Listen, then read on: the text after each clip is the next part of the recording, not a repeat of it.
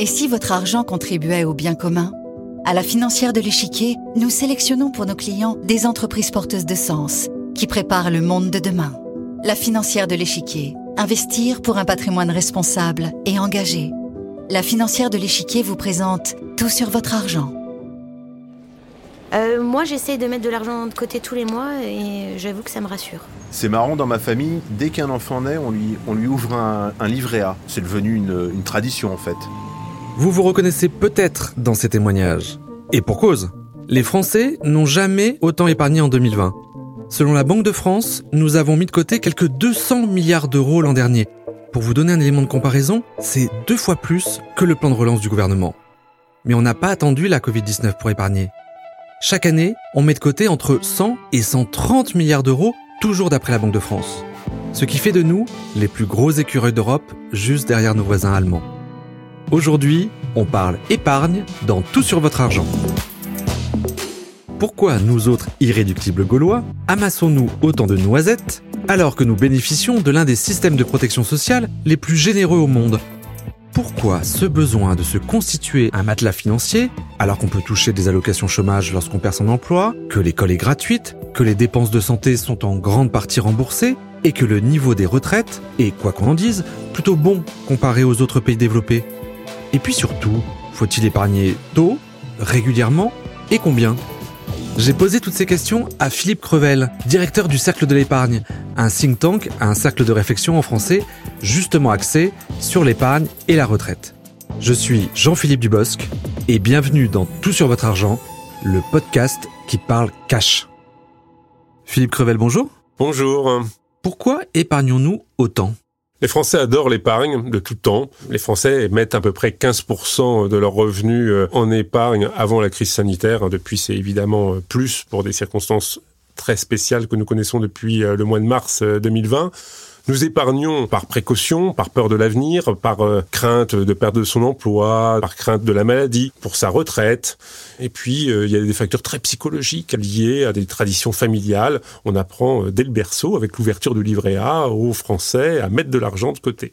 Mais est-ce si important d'épargner alors qu'on vit dans un des pays qui a le régime de protection sociale le plus protecteur au monde?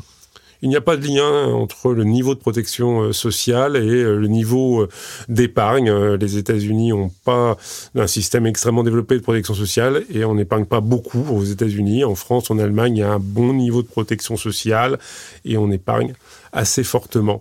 je dirais que l'épargne obéit à des facteurs psychologiques économiques, euh, sociaux, qui sont ancrés dans l'histoire. Il y a derrière de la tradition, beaucoup de tradition.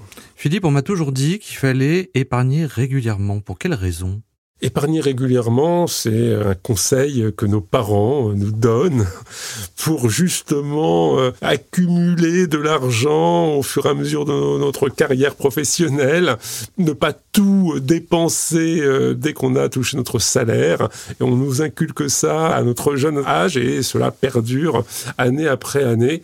Ça permet de se constituer un capital, évidemment, qui va gonfler au fur et à mesure, qui va être capitalisé avec les intérêts, avec les revenus qu'on va toucher cette épargne. Et c'est comme ça que un petit pécule devient progressivement gros. C'est aussi une manière peut-être de lisser les risques quand on investit dans les actions? Investir régulièrement permet, euh, quand on investit dans des produits à, risque, hein, de surmonter les effets éventuels d'un crack car euh, si on achète euh, au plus haut et que le lendemain c'est très bas, évidemment, on a le sentiment d'avoir perdu beaucoup d'argent. Si on y va régulièrement, on va acheter peut-être un peu haut, mais après on va pouvoir acheter un peu bas, et donc on va moyenner, comme on va dire, et on va donc lisser hein, les variations du marché. Donc c'est un conseil qu'on donne souvent à ceux qui investissent sur les marchés actions, oui. D'accord. Alors Philippe, euh, concrètement, prenons des exemples. Voilà, mettons que j'ai 25-35 ans, que je suis un jeune actif. Combien est-ce que je peux mettre de côté tous les mois? Tout dépend évidemment de la situation euh, personnelle. Est-ce qu'on est propriétaire ou pas de sa résidence principale? Est-ce qu'on vit en milieu urbain, pas en milieu urbain? Et combien on gagne? L'objectif, hein, quand on est jeune, euh, parce qu'en général les salaires sont quand même relativement faibles, il faut mettre le pied à l'étrier. Il faut ouvrir peut-être un plan d'épargne en action, un contrat d'assurance vie. Pas forcément y mettre des sommes importantes. On peut faire euh, voilà 100, 200 euros par mois. On peut faire 5% de son revenu au début. Et puis si on voit qu'on a un peu de marge, on augmente et on s'adapte. C'est en fonction évidemment de ses capacités et également de objectif. Alors même exercice, maintenant c'est cette fois-ci, mettons que j'ai 40 ans, que je suis marié, que j'ai deux enfants, combien est-ce que je dois épargner par mois? Donc à 40 ans, il faut espérer que la situation professionnelle s'est un peu éclaircie, hein, qu'on est en CDI ou qu'on est en indépendant mais avec des revenus qui sont réguliers on peut être dans la moyenne des Français, autour de 15% hein, de son revenu, 10-15% de son revenu est un objectif qui euh, peut être euh, donc euh, souhaitable autour de la quarantaine, même si hein, il faut prendre en compte toujours les spécificités de sa situation. D'accord. Alors en fait, Philippe, il faut que je vous avoue, j'ai 50 ans. Ça veut dire quoi? Ça veut dire qu'il faut que je mette 20% de ce que je gagne de côté par mois? À 50 ans, si vous pouvez mettre 20%, c'est un objectif qui est très bien, je dirais, je vous féliciterai. On commence à penser un peu à la retraite, hein, même si vous avez encore à 50 ans une quinzaine d'années devant vous avant d'avoir le bout du chemin professionnel, au minimum. Euh, mais voilà, 15 à 20% me paraît un objectif tout à fait euh, correct. Alors mettons que j'ai mes 15 à 20% euh, effectivement d'économie, je les mets où? Alors que le livret A est à 0,5%, c'est-à-dire à peu près euh, au niveau de l'inflation. Donc certes, je ne perds pas d'argent, mais je n'en gagne pas non plus. Et puis bah, j'ai un fonds euro qui a 1,5% et je m'en sors pas trop mal parce qu'il y en a même qui sont à 1%. Où est-ce que je mets cet argent, Philippe? Tout dépend de votre appétence, de votre caractère. Hein. Si vous avez peur du risque, il faudra se contenter du livret A pour l'épargne de précaution.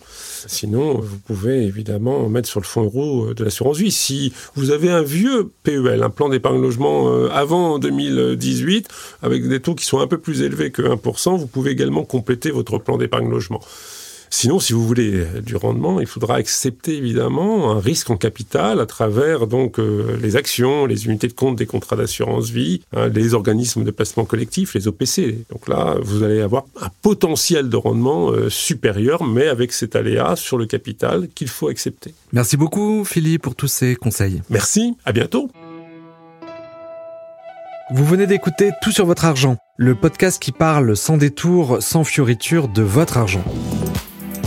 Tout sur votre argent est un podcast européen et tout sur. Vous pouvez retrouver tous les épisodes sur europe sur toutsurmesfinances.com, mais aussi sur votre plateforme de streaming ou de téléchargement préférée. N'hésitez pas à vous abonner, à en parler autour de vous, à commenter, à nous retrouver sur les réseaux sociaux. Je vous donne rendez-vous la semaine prochaine pour un nouvel épisode de Tout sur votre argent. D'ici là, prenez soin de vous. C'était Tout sur votre argent avec la financière de l'échiquier. Et si vous vous posez d'autres questions sur votre argent, si vous souhaitez savoir comment lui donner le pouvoir de changer les choses, écoutez aussi Un pied devant l'autre, la série de podcasts dédiée à la pédagogie autour de l'investissement responsable, disponible sur vos plateformes d'écoute préférées. La financière de l'échiquier, investir pour un patrimoine responsable et engagé.